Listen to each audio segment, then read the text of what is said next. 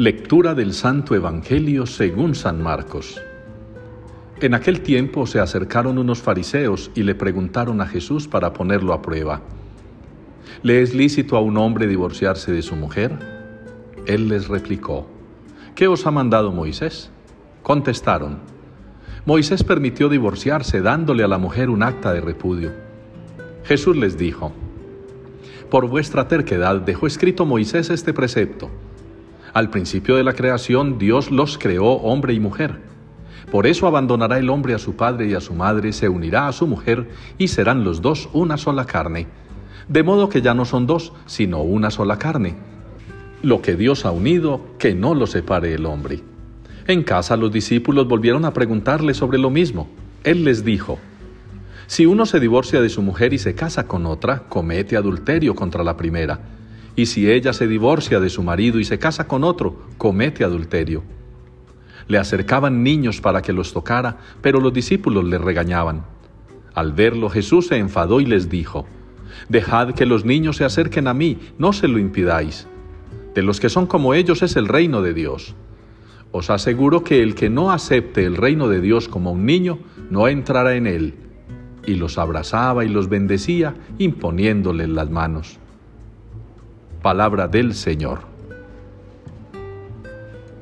Que el Señor nos bendiga todos los días de nuestra vida. Es la respuesta que damos en el día de hoy al Salmo 127 en nuestra liturgia. Que el Señor nos bendiga todos los días de nuestra vida. Ya la palabra de Dios nos ilumina al respecto y nos invita a cada uno de nosotros a buscar la bendición del Señor, como la buscan sus hijos, como buscan de sus padres los hijos terrenales la bendición, la venia, la autorización, el permiso. Nada hay más maravilloso para unos padres terrenales que tener unos hijos obedientes, acomedidos, como decían los viejos, que el que es acomedido come de lo que está escondido.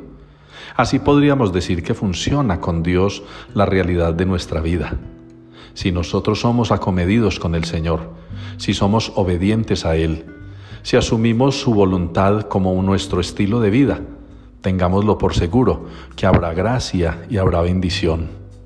Esa petición que hoy nos invita el salmista a poner en los labios, que el Señor nos bendiga todos los días de nuestra vida, se puede hacer realidad en la medida en que cada uno de nosotros sea capaz de someterse a la voluntad del Señor como los niños, obedientes, como la pareja que es fiel el uno al otro. Así nosotros, con el Padre Celestial, obedientes, sumisos, capaces de obedecerle, podremos llegar también a recibir todos los días de nuestra vida gracia y bendición.